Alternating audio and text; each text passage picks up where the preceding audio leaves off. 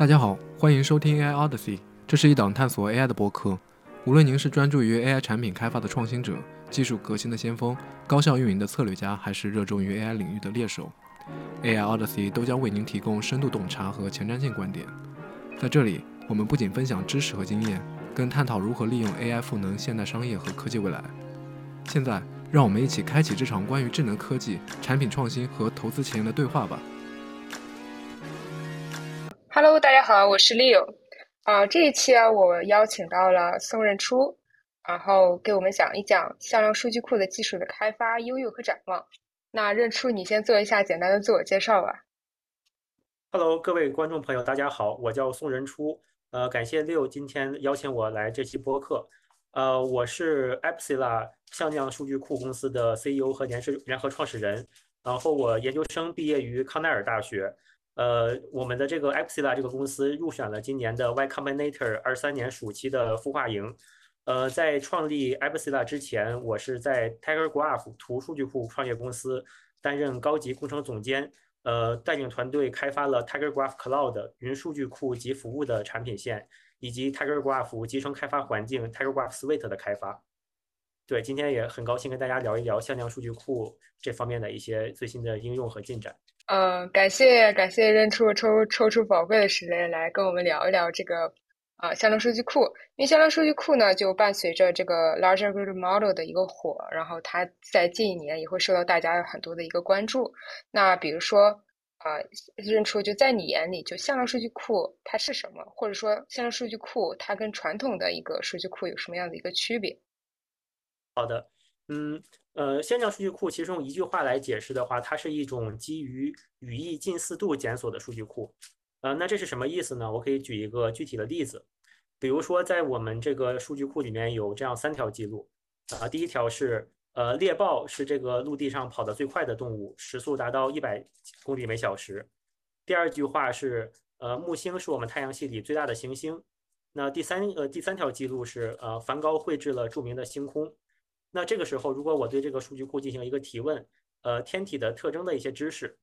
那么这个数据库就会给我 retrieve 出来，呃，木星是我们太阳系里最大的行星，是与我这个问题最相近的。那可以看到，在这个过程中，我们这个问题里面没有提及到我的这个呃这个木星啊或者太阳系这样的字眼，但是因为它后面的这个背后的这种语义信息比较接近，所以说它最终就能够把这样的一个呃基于语义近似度的这个信息给检索出来。那这也是它与区别于传统的这种呃基于关系型的数据库、基于呃呃 KYU 的数据库或者基于图的数据库的一个最大的区别。哦，我同意。向量数据库其实更多的也是在于一个语义的一个搜索，啊、语义的一个 match，然后从中给给你提供一个上下文的一个 context，然后给你作为一个呃大语言模型的一个输入，这样保证你的语言模型的一个推理可能会更加的精确，或者是包含某个领域更多的一个信息。那比如说从你的角度上来说呢，你也接触过了很多的一些开发者，包括你自己公司也在做这个向量数据库的一个开发应用检索。那向量数据库对于大语言模型的是，尤其是 AIGC 应用开发这一个环节当中，有什么样的一个具体的一个意义？就是作为一个开发者，我怎么去用数向量数据库来服务于我们自己的开发流程？对，就呃，在大家刚这个呃 ChatGPT 或者这个大语言模型刚出来的时候，呃，大家肯定也都意识到了一点，就是说这个你在去问这个大模型一些比较呃 general 的一些问题的时候，它能够给出一个比较好的回答。但是当你去问他一些关于你自己的一些信息，或者关于你的呃私有数据的一些信息的时候，那么这个大语言模型就不能够帮到很多了。那在这个时候呢，我们就可以使用向量数据库的这样一个技术，为这个大语言模型提供一个开卷考试的能力。什么叫开卷考试呢？就是当当你这个给大模型去问一个关于你私有数据的一个问题，那么我们就可以实时的在这个向量数据库里面去检索出与这个问题最相近的这些私有数据的部分，然后把它嵌入在你的这个 prompt 里面喂给大模型，使得大模型能够通过这种 in context learning 的方式去对你的私有数据进行一个问答的增强。那这就是我们的这个所谓的 retrieval augmented generation 基于向呃检索增强生成的这样一个呃设计模式。那它是使得这个大模型的一个呃这样一个能力的一个巨大的一个提升，使得它真正能够在企业的这种场景中进行一个落地。嗯，呃，其实我还是想补充一点，就是说，啊、比如说我们为什么需要这个 RAG 或者是向量数据库，其实也基于我们现有的大语言模型或者其他生成的模型它不够的完善，或者说它本来的那个知识库它就是一个不完善的知识库，所以会产生所谓的一个叫 AI 幻觉的一个东西，也就是基于它的知识库不够完备，所以它的回答可能有一些模棱两可，有一些不准确，甚至就是错误的。那这个时候呢，我们可能会需要一个外部的一个知识给它做一个补给。那第二个呢，就是说我们在使用向量数据库的时候，也可以及时的给这个数据库进行一个更新，因为我们在训练模型的时候，还是用一个比较已知的一个 dataset 去进行一个 training。但除了这个 dataset 之外呢，它这个语料库呢，它就更新不到了。你比如说 GPT-4，它可能就在二零二三年四月份，这最新的一个语料库。但如果是像现在的语料库，你怎么更新进去呢？如果你没有这个向量数据库的话，所以说这也是个问题。呃，第三个就是一个 long con context 的 window 的一个 size 的一个限制，比如现在呃 Chat GPT-4 它有一个一百二十八 K 的一个呃 context window，但其余之前呢，你是很难把一个整个的文章就 forward 进去，你只能提供就像你刚才说的，就两三句话。那两三句话呢，你又知道什么呢？你没有一个上下文的语义分析，所以你就需要算量数据库给它提供一个完备的一个 context。其实我觉得这也其实取决于现有的一个模型发展的一个限制。说到这个长的这个呃呃 context window 这个问题，其实现在在这个业界也有一个争论，就是随着这个 context window 越来越长，那么我们是不是还需要一个向量数据库对它进行一个知识增强，还是说我们就直接无脑的把一个呃巨大的一个 context 就直接扔扔进去，然后大模型就能给我们答案？对，那我觉得这里面可可能还是会有一个呃就是工程的一个呃成本和 cost 的问题。就是说，你当然是可以把你的这个这么大的一个信息给扔进去，那你的这个 token cost 是什么？你每一个问答都需要花一个很高的费用，那这个时候它就是一个不 cost efficient 的一种方式。还有另外一点就是说，一个呃一个实时更新的这个数据，它很多情况是你的这种实时的业务数据进来，那你这个时候一定是需要这样的一个呃外部的一个知识库对它进行一个实时的信息的补充，才能够去达到一个真正的为业务去提供这样一个服务。可能很很多人也会有这个问题。其实为什么不直接暴力搜索呢？就是我把这些传统数据给传到一个地方，然后我在想去 match 它的上下的语义关系的时候呢，其实你就可以直接用 NLP 的一些传统一些算法，然后进行一个暴力检索，然后给你回这个信息。你也不需要一个专门的 embedding layer 或者是怎样的一个 encoder decoder 这样的一个 vector base。就是你怎么看这个问题？对，呃，你指的这个暴力搜索，我觉得是不是就是我们对这个数据里面的每一条进行一个语义近似度的匹配，然后给它去呃去呃一一条一条的去检索，然后把这个里面最相近的这些信息给拿出来。对对对，我们就减少了，就就可以不用建立一个专门的一个向量数据库，就单纯就是从语义，然后语言文字这样做一个 match 搜索。对，那这个当然的话是呃，如果你的数据量很小，比如说在呃。几万或者几十万条这个数量级是可以做到的，但是当你的这个呃语呃你的这个知识库非常庞大的时候，比如说在这个企业里面，它轻松的就可以到达亿级或者十亿级以上的这样一个数据规模，那这个时候你每一次的这个语义检索都需要，如果你用这种暴力的方式的话，你可能需要花费呃呃几十秒甚至上几分钟的时间才能够进行完成这样一个检索，那这就使得你的这个端到端的一个应用处在一个不可用的状态。那向量数据库的话，它的一其中的一一个核心技术就是提供了一个高效的一个语义索引。那么这个其实下面会有一个叫呃 vector embedding 的这样一个技术，我们一会儿可以简单的讲一讲。那么它就是在你的这个搜索的时候，你只需要去搜索你的整个的知识库里面很小的一部分，就能够达到一个很高精度的一个匹配，而不需要去对每一条信息进行一个暴力的检索。嗯嗯嗯。同意，就是我当时提出这个问题，也是基于我仅限于在上学期间，因为做一些比较大的 project，就像这种推荐系统嘛，推荐系统就一个很典型的例子，它就是通过你的语义进行检索，但当时的数据量确实是比较小的。但如果你要是做一个产品级的一个应用的话呢，你的数数量会非常大，然后转的那个 vector 就是那种亿亿级别的那种。dimension，那这个时候如果想用那个暴力搜索的话，它其实最后的延迟时间会比较长，它就不符合一个呃真正落地可用的一个产品的一个开发逻辑。所以这个时候可能会需要向量数据库进行一个优化的一个检索。你比如像之前 Facebook 他们有那个比较呃比较经典的一个 Face 那个进行检索，呃，他就开发了这么个东西，帮你加快这个检索。其实向量数据库本质而言，它更多的是帮助你快速 locate 到那个信息，然后进行一个语义的一个 match。它其实并不仅仅只是给你提供一个储存数据的地方。是的，是的。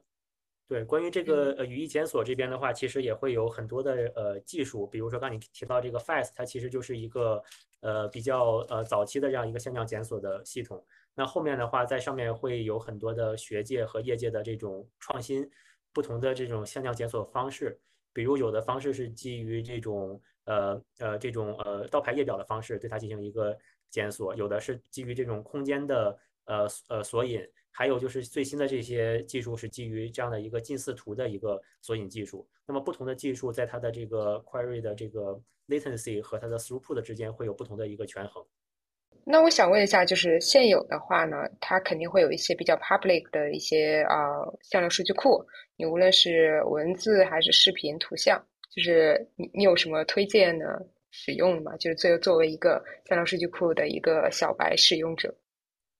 对这个的话，其实呃，说到这个，你提到这个其实是向量数据库的一个多模态的问题，就是向量数据库如何去支持这种呃文字、图像、呃音频、视频的检索，对吧？那在这个里面的话，我觉得我们可以先聊一聊什么是这个向量嵌入，然后就是说呃向量嵌入其实是呃向量数据库的一个底层技术，就是说我们呃什么是向量呢？我们以前在中学的时候都学过，它是一个。呃，一维的一个数组，这个数组里面会有很多的小数。那么这个这样一个一维的数组呢，它其实这个向量就呃涵盖了原原有的这个数据的一个语义信息。呃，举个最简单例，我们怎么去构建这样的一个向量？我们可以用一个非常嗯，比如说非常呃直觉呃直观的方式。假如我有一段文本，那我是不是可以先把这个文本里面的每一个词的这个词频统计出来？然后我有这样一个英文的这样一个呃 word list，就是所有的这个呃词汇表。那么我每个词汇表的话，可以对应这个向量里面的某一个位置。那这样的话，我就可以把这个这段话里面每一个词频出现的这个频率，放在它这个向量对应的位置那边，它就表征了我这一段话里面的一个呃这个 word frequency。那它其实就是对这个话的一个一种向量表示，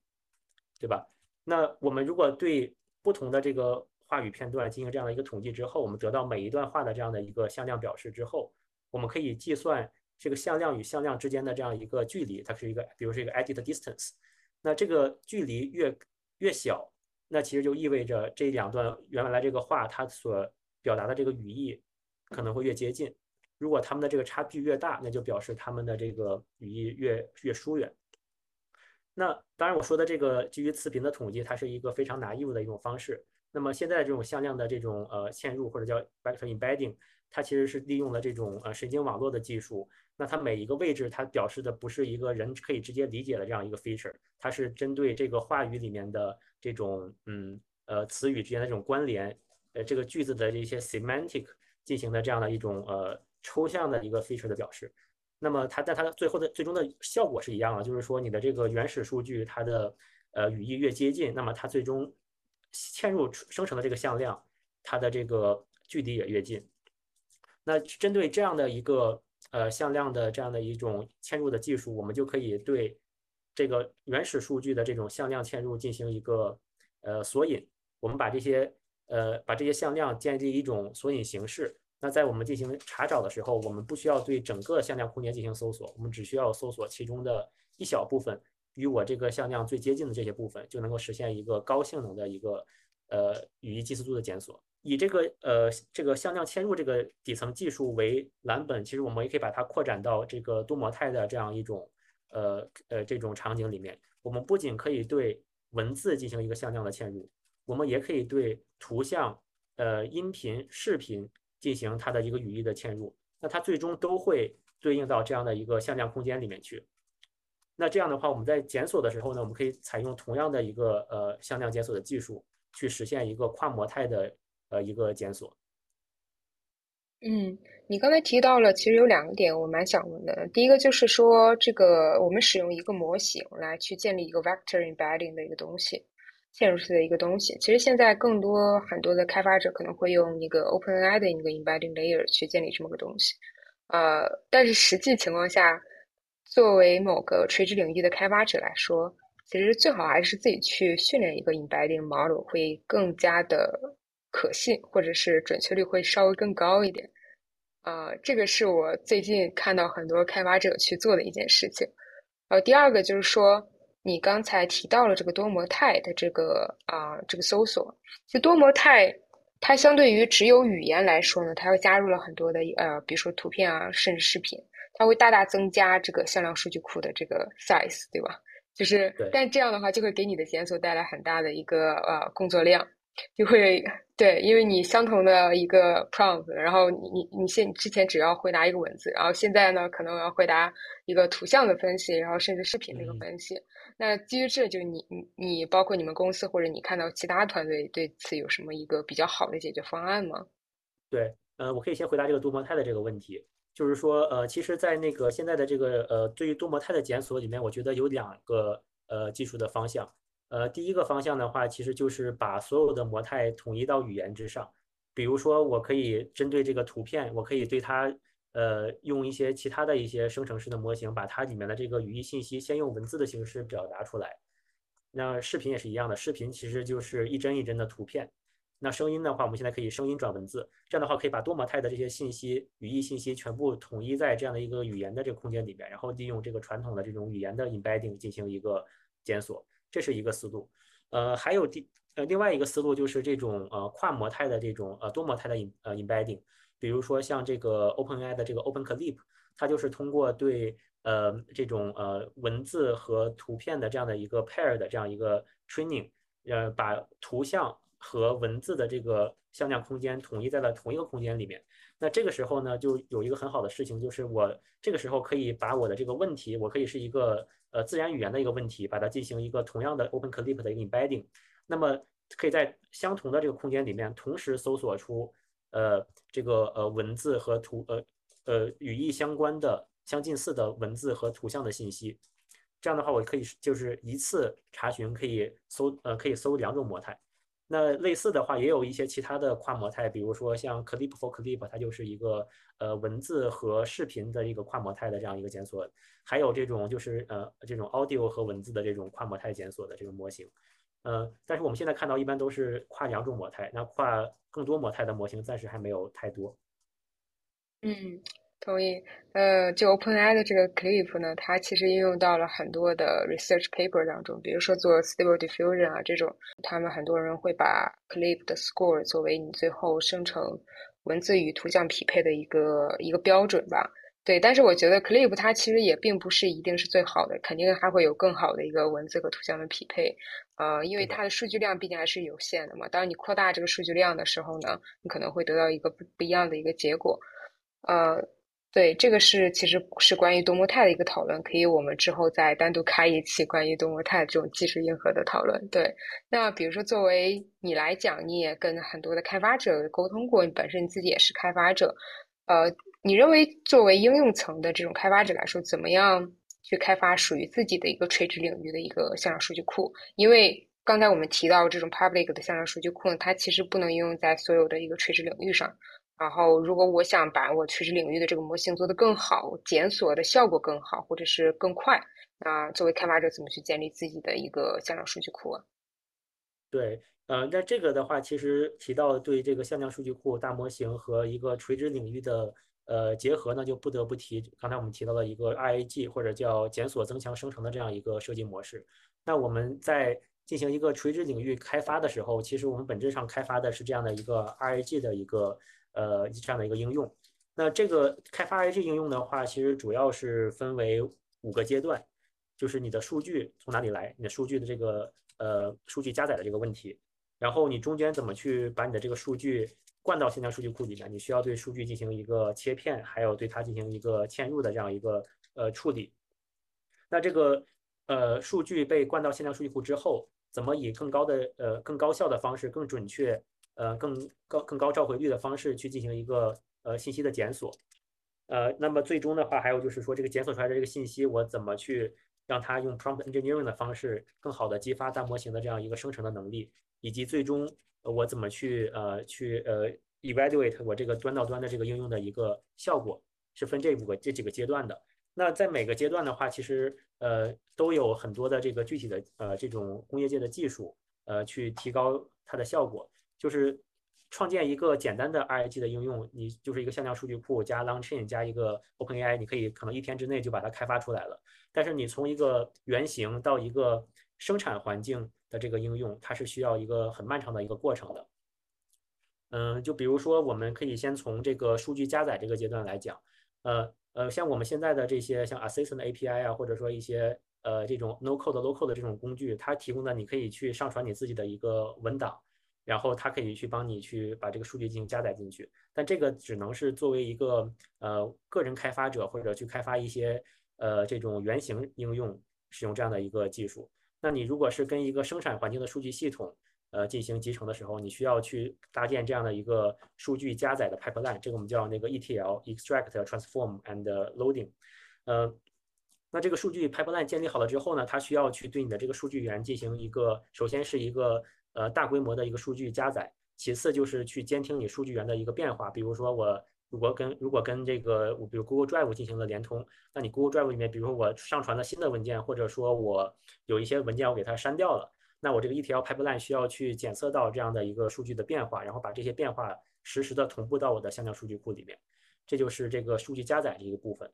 呃，然后在这个数据的切片和这个 embedding 这一部分，嗯，切片的话最呃呃最 naive 的方式就是我们可以直接针对一个呃一个 chunk size，比如说我设定呃一千个呃呃一千个 token，然后这个 chunk 之间有一个 overlap 进行这样的一个呃切片的处理。但这个的话呢，它会有呃很多的问题，它有时候会去 break down 你的一个语义信息的一个连贯性，或者说有时候你的一些关键的话语是在你这个切片的一个中间的位置，但是由于你这个切片呃设置的过大或者过小，那么你的呃那个额外的信息会造成你的这个 embedding 的一个不准确。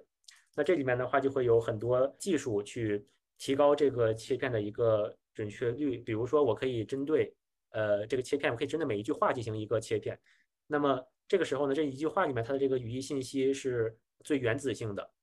对吧？但是我在后面的 retrieval 的时候，我可以实际上 retrieval 这句话上下文，呃，一个比如说呃上下文若干句话作为一个整体进行一个 retrieval，这样既保证了我在这个 retrieval 这一句话的 locate 的一个准确性，又保证我在喂给大模型的时候不会丢失一个语义的连贯性。还有一些其他的。比如说叫这个呃多级的一个 hierarchical 的一个 chunking，就是说我可以呃把这个 chunk size 分成若干个级别，我可以以最高级别，比如说四千个 token 作为一个 chunk，后面是两千个 token，然后一千个 token，五百个 token，一百二十八个 token。那多级的这个 chunk size 的时候，我在去 retrieval 的时候呢，我可以对于呃不同的级别进行一个 retrieval。那么如果说我在一个呃更低的一个级别的这个 retrieval 里面，我涵盖了比如说超过百分之八十的一个呃，句子，那么我就会把它默制成一个更高一个级别的 chunk，这样的话就呃既保证了你的这个信息的一个呃连贯性，同时又能够在 retrieve 的时候提高它的准确率。在这个唱歌呃做完之后呢，就是我们一个 embedding 的过程。其实刚才你也提到了，就是我们用这种呃开箱即用的这种 embedding 模型，那么它它很呃有时候会不能够解决掉我的。这个一些 domain knowledge 的问题，因为它的这个 training data 都是这些 public data，那么它的这个分布和我这个自己的这个业务数据可能没有很好的 align 起来。我有我我的行业里面可能有自己的一些黑话，对吧？对吧？或者说我的一些私有数据里面有一些关于我的业务的一些具体的特殊含义的一些词语。那么我们怎么让这个呃 embedding 模型能够去理解到这一点？那这里面也会有很呃也会有一些不同的技术。比如说，我可以对这个一个呃 foundational 的一个 embedding model 进行一个 fine tuning，进行一个微调，针对你的企业内部的这些数据。我也可以采用采用一些更高级的一些呃 retrieval 的技术。这里面就提到一些，比如说呃呃多路呃多路检索，我可以针对一个呃对于这种基于语义近似度的检索，我可以使用这种呃 vector similarity search。那同时呢，我可以引入一些传统的这种呃搜索引擎的一些基于呃关键字的检索技术，还有一种就是关于这种叫呃 sparse vector，就是说呃它是对于这个呃词语以及这个近义词的一个 expansion。那把这种不同的这种呃呃检索技术给它结合在一起，从而提高我们的一个信息检索的准确率。嗯，呃，其实对于这一点，我想请问一下，就是现在有我们刚才也提到了传统的数据库和这个向量数据库，有没有可能就是我在做 AI 的时候呢，可以这两个去共同使用？就是我可以可能没有必要一定要把所有的数据都进行一个 vector 的一个形式去进行检索，会不会有一些传统的一些语义的表达，也可以直接就从语义方向直接检索，然后 return 这样子？呃，是的，就是。呃，这边嗯有两个方向啊，就第一个方向就是说，我们把这个语义的部分归语义这一点，就是把呃呃用向量数据库去进行语义的一个近似度的检索，然后同时我会再去做一个，比如说 Elasticsearch 这样的一些基基于这种呃 keyword 的这种 search engine，那这就把不同的这种数据库系统呃整合在我的这个呃 AI 应用里面。那第二个方向呢，就是像我们这些向量数据库厂商也在去。呃，不断的去提高这种呃 hybrid search 的一个能力，就是我们在线量数据库内部就构建了这种基于呃这种呃语义近似度的 dense vector，呃还有这种 sparse vector，还有这种 keyword search 的这样一个能力。这样的话，在一个数据库呃现在数据库之内就可以实现这种多路的检索的一个效果。呃，当然，我觉得再往下延伸一点，就是在构建一个呃 AI 应用的时候，它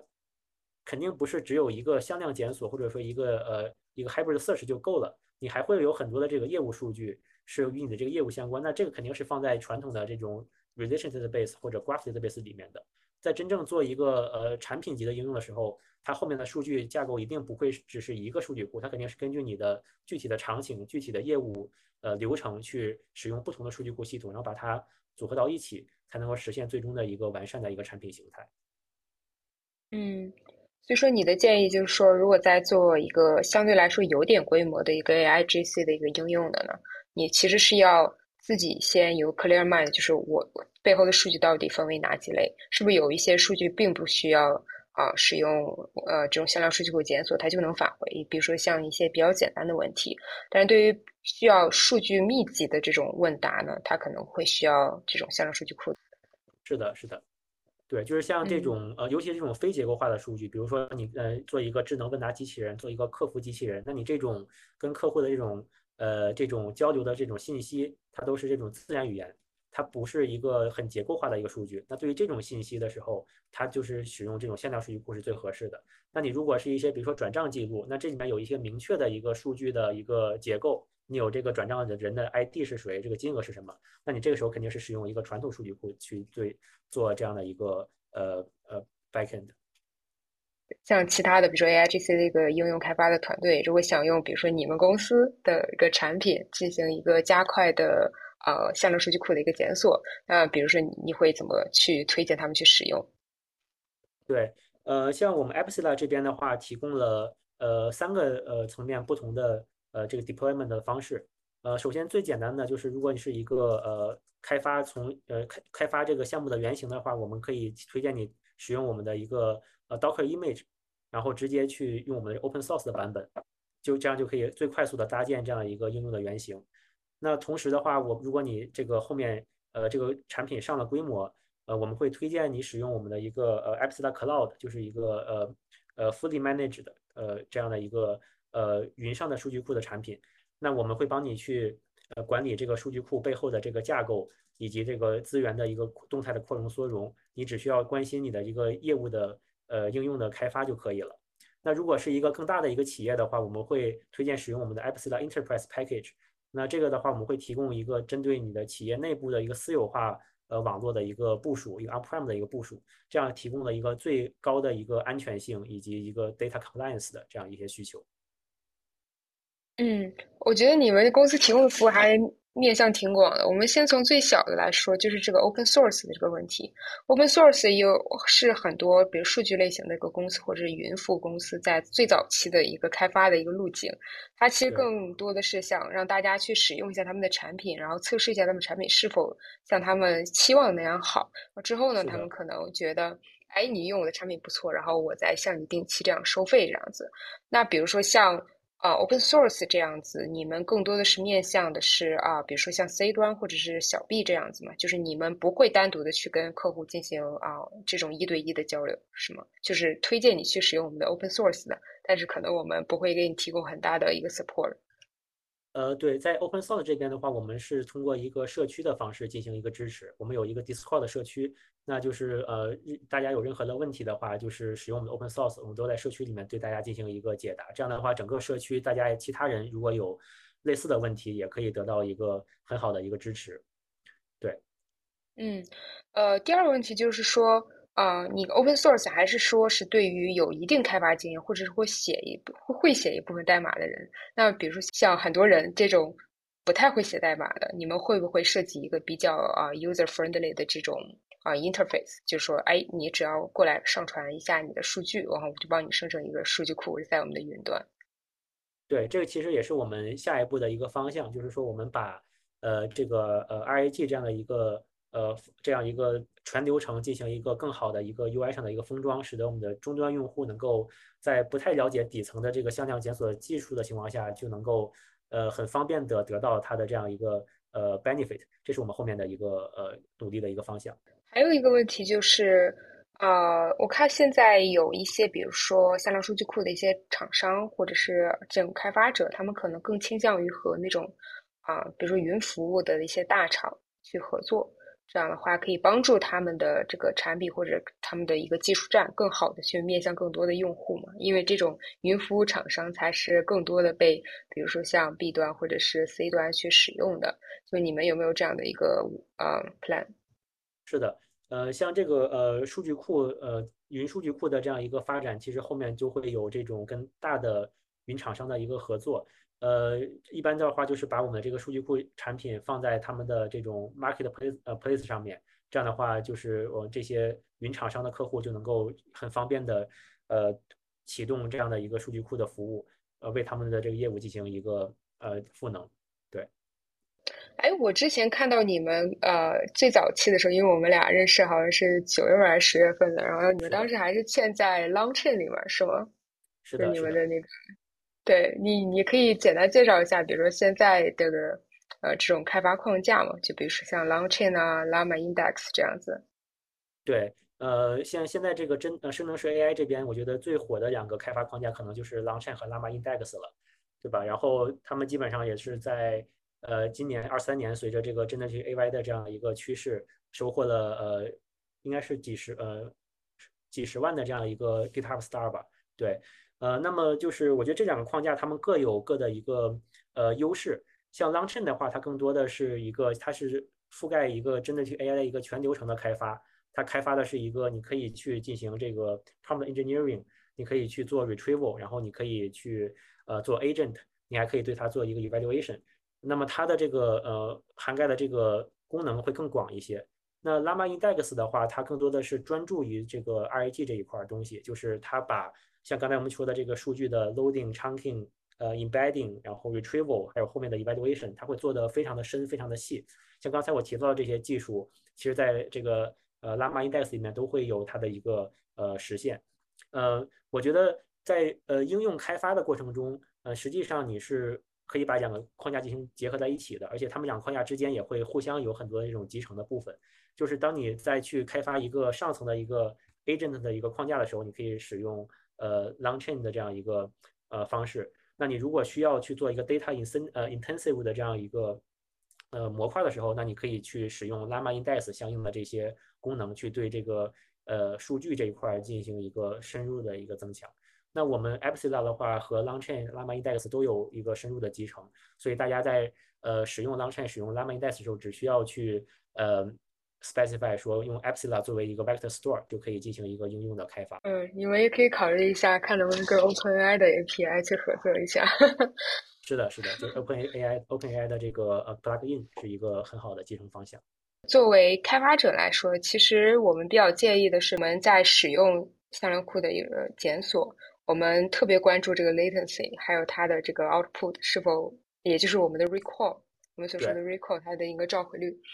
那比如说像 latency 这一方面，你们之前肯定也做过一些测试在开发产品，你比如说可以简单提供一些啊 data point 嘛，比如说啊多少的量级的 vector 或者多少量级的一个文章，大约需要啊多长时间可以检索到我们想要的一个信息，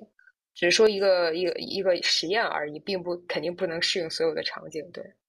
对，呃，这里面就是说一个，比如说我们一般的 benchmark 在一百万这个级别，呃，大概可以在几毫秒之内实现一个。呃，top 十、top 一百的这样一个向量检索的一个 latency，那在呃呃到这个 E 这个级别的呃呃像这个数据规模的时候，可以这个检索可以做到呃几十毫秒就能够返回这样一个结果。所以说它对于这种实时的呃基于语义计速的检索是是完全没有问题的。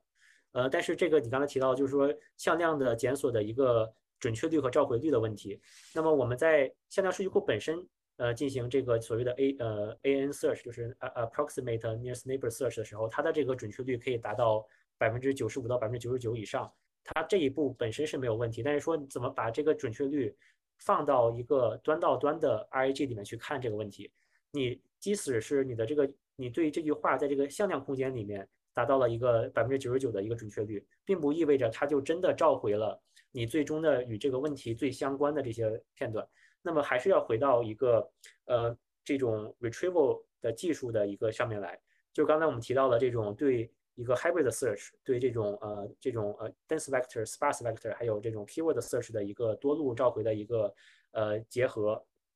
还有就是一个 re-ranking。所以 re-ranking 就是说我把这多路的这个嗯检索召回了之后，我怎么去重新排列这些。呃，搜索到的这些片段，使得它这个最相关的这些信息排在比较前面。那这个里面的话，有一些像呃倒倒置融合这样的技术，或者是一种 machine learning 的一些技术，像 Cohere 提提出的一些 re-rank 的 model。那它就是可以把你的这些召回的这些片段再进行一个排序。因为我们知道大模型它呃它的这个 con，它虽然说你可以把这些信息都灌进去，但是它对这个头部和尾部的这个 context 更加的敏感。那你如果把这个最相关的信息放在比较靠近这个 prompt 上面的这些位置的话，会提高你的这样一个呃呃大模型的一个呃这样的一个性能。还有很多的这些技术的话，就是在这个向量检索之外的，比如说你的这个问题和你的这个呃文档之间，它其实在向量空间里面可能会呃因为这个问你问题提问的方式和你向量表述这个信息的方式，它可能本身这个呃不在一个比较相近的空间里面。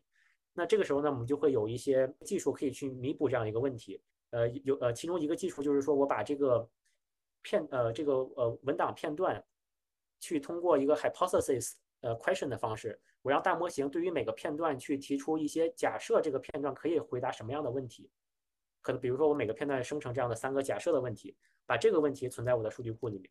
那这样的话呢，我在做那个呃做那个向量检索的时候呢，我就是针对你输入的问题，我其实检索的是这个海这个大模型生成的这个 hypothesis 的问题。那这个时候，这个问题和问题之间的这个近似度，可能就比这个问题和这个原来这个文档的近似度更高了。那这个时候就可以提高它的一个 retrieval 的一个准确率。那还有另外一个思路，就是说，就是反过来，就是我这个问用户提出这个问题了，我可以让大模型先去生成一个对这个问题的一个假设的答案，那我再把这个答案去和我的向量数据库里面这些文档进行一个匹配。那本质上就是说，通过大模型作为中间的一个媒介，把这个问题的空间和这个文档的这个空间进行一个拉得更近。对，所以说通过这样的一些呃技术，就可以进一步的提高我们的这样一个呃 RAG 的这样一个效果。嗯嗯，你刚才就是讲的非常好。其实这个点我们之前也或多或少涉及过。做 AI agent 的时候呢，它会需要把很多的大的一些任务分解成小任务嘛。那这个时候，它有的时候分解的并不是很好，或者说它的输出并不是很好。那这个时候可能需要人为的去给它进行一个打分，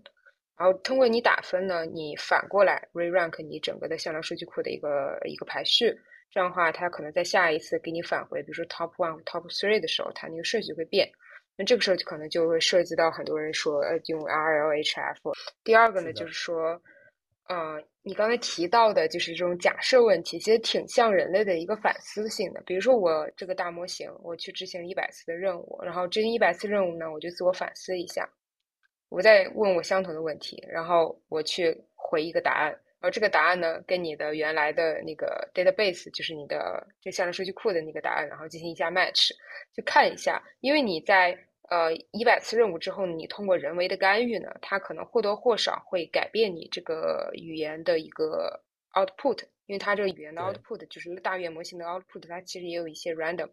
那你通过人类的一个 feedback 给你给一个 negative 或者这个 positive 呢，这个大语言模型哎知道我往哪个方向去回答了，然后它往那个方向回答了，发现如果跟你的原来的向量数据库它是一个不匹配的一个状态，它可能就会改变一下原来数据库的一个顺序。但如果是匹配的状态，它就会给你原来数据库那个 rank 再给增加点 support，再给你加一分或加两分这样子。其实这是一个挺像人类的一个反思的一个过程的。是的，是的，而且这个。呃，这些呃这些向量检索的技术其实也在不断的涌现出来，它其实就是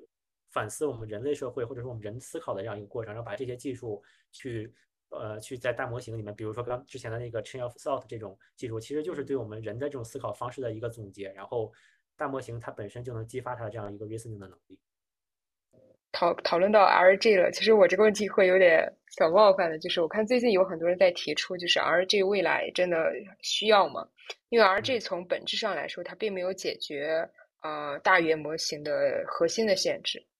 你比如说像，其实换取它或多或少会帮助一些，它会提供一个知识 base。但如果之后我们把这个大语言模型用足够的数据去训练，它可能就已经有足够的知识了，它可能就不太需要一个非常。大的一个向量数据库作为它的一个 knowledge base，然后再一个就是那个大语言模型的这个这个长长文本的这个窗口的限制，因为现在有很多，我看现在那个啊月之暗面他们的那个模型，它可以接受两百 K 的一个。一个 window size 其实是蛮大的，你基本上一个 PDF 进去都可以了。所以说，如果有这样的一个形式的话呢，它可能也不太需要做很多的 RG。就很多人会唱衰 RG，说 RG 可能在未来也并不是一个 required，可能只是说你锦上添花的一部分，但它并不是一个必须的你需要用的东西。如果我们真的能啊去改变现有的一个大语言模型的一个架构，或者突破现在大语言模型的一个限制，对。觉得这个讨论非常好。呃，其实这里边我觉得是有这样几个层面的问题在在讲。首先，第一个就是说，能不能做和呃和做的怎么样，它是两个层面的问题。我们用一个长的这个 context window，我当然是可以把一个整个的 PDF，甚至说可以把一个小型的一个知识库就扔到我的这个呃呃在这个 prompt 里面去。但是 for what cost？我们在做在做这个商业的时候，我们不仅要考虑这个呃这个呃这个。技术方案是不是可行？我们还要考虑它付出了什么样的一个成本。如果说我每一次我在问任何一个问题的时候，我都需要把整个的知识库全部灌到这个大模型里面，那这个这个运维成本是作为一个商业来讲是没办法承受的。这是第一点。那再推到下一个层次，就是说这个大语言模型它是不是真的能够，嗯，真的能够去把所有的知识都很快的学习到它的这个模型里面去？那这个里面包括这个 retraining 或者 fine tuning，我觉得，呃，我觉得这是要打一个疑问的，因为你无论是在这个知识的一个，呃，你是对整个这个大模型从 pretrain 这个角度去把所有知识重新去预训练，还是我去 fine tuning，它都是要花一个很长的一个时间和成本。那数据是一个被实时产生的，跟你的业务系统是实时关联的。那你这些数据是来不及在这个数据进到你的这个业务系统这一刻就被大模型所学习到的。所以说，呃。你你如果除非除非你的是一些 foundational 的知识，比如说这个知识它是一些呃基于这种嗯逻辑推理或者基于呃一些呃 background knowledge，那这些知识它的变化频率没有那么高，当然是把它放到这个大模型的这个里面是更好的。但你如果说是一些实时产生的业务数据，那一定是需要一个 RAG 的系统把这些数据呃去喂给你的大模型，才能够进行这样的一个呃业务的场景。那呃，第三点，我觉得再再往下讲，可能就是比有点悬了。就是说，我们我们最终这个知识到底是我们到底需要的是一个什么样的一个呃呃 AI 的文明？那这个文明到底是让 AI 自己去自我的迭代、自我的去进化，还是我们人还是想要去参与到这样一个过程之中？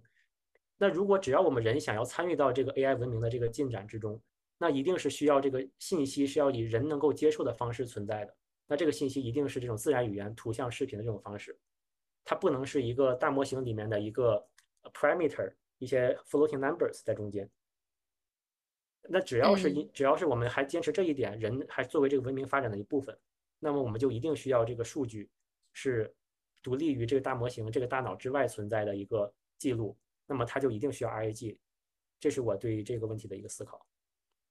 对，其实也有很多人会说，就是我可以通过大语言模型，或者是其他的一些多模态的大模型，然后通过外部的 function call，然后获取及时的一个数据。但其实这些数据的获取，就像人在搜索知识一样，比如说你可以在 Google 和百度上去搜索，你当然可以去搜索，然后这个模型也可以调用方外部的 function call。但这种数据的理解呢，啊，再一个就是你公司的一个私有化的数据。你肯定不能说这些数据都是 public 状态，你通过 function call 就可以简单去调用，你还是需要建立自己的公司的一个数据库，要不然的话，你公司的一些安全隐私的问题，呃，受不到很多的保障。再重要的就是，他们可能会预想到一个发展的极端，就说像，比如说像 Google 啊这种公司，它可能做一个超级大的一个 AI agent，然后我可以把所有的数据都归于我这边，然后这样的话。你用我的一个大语言模型，你可以简单放声 call 就可以调用你想看的一些信息。但我觉得这个任务量是蛮大的。我之前也在一期节目中跟另一个人去讨论过，就是一个公司它是否能 cover 到所有领域的一个数据，我觉得这是非常难的。如果真正的能 cover 的话呢，其实是一件很可怕的事情。对，数据还是分散一些，会有更具有一个安全性的保障。是的。而且我觉得，随着这个 AI 的发展，我们的这个信息的产生方式也会有一个变革。就是因为我们以前每一次技术迭代的时候，这个信息的这个产生量都是一个指数级爆炸的一个发展。那么随着这个 AI 的一个呃不断的深入到我们的工作生活之中，那这个数据的产生的效率，这个会也会是一个更更加指数级爆炸的这样的一个阶段。所以说不不可能这个一个 AI 模型能够涵盖所有的数据，它一定是一定是呃更多的 AI 产生了更多的数据。那这个数据。最终还是需要一个数据系统去进行一个整理。嗯，好的，那我们最后就简单聊一下，你认为就是向量数据库发展的一个瓶颈和未来怎么去发展了？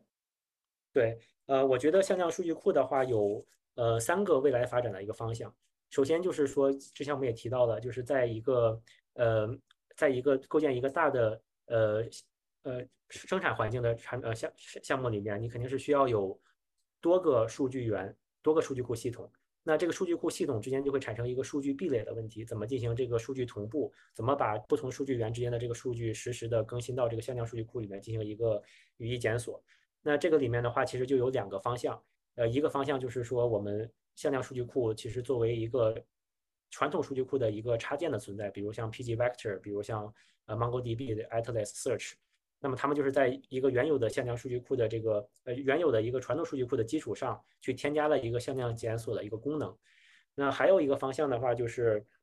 嗯把这个呃把这个向量呃向量数据库作为一个呃作为一个呃中间层进行一个 cache，就是在我数据呃入库出库之间，我先先去经过向量数据库进行一个向量的整合，然后再把它去呃传传导到下游的这些数据库系统里面。就最近出了一个比较新的呃这个产品叫呃 Super Duper DB，他们其实就是这样一个思路。嗯，对。那第二个呃第二个方向的话，就是这个 Hybrid Search。刚才我们也提到了这种基于呃 Dense Vector、Sparse Vector 还有 Keyword Search。那呃，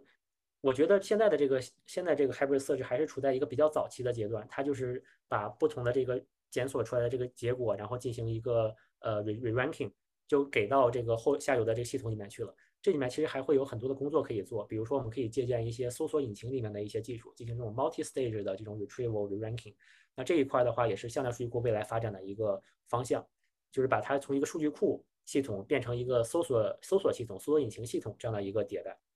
呃，第三点的话，我觉得还是对于向量数据库这个行业来讲，嗯，和这个更深入的和这种呃垂直领域的应用进行一个集成，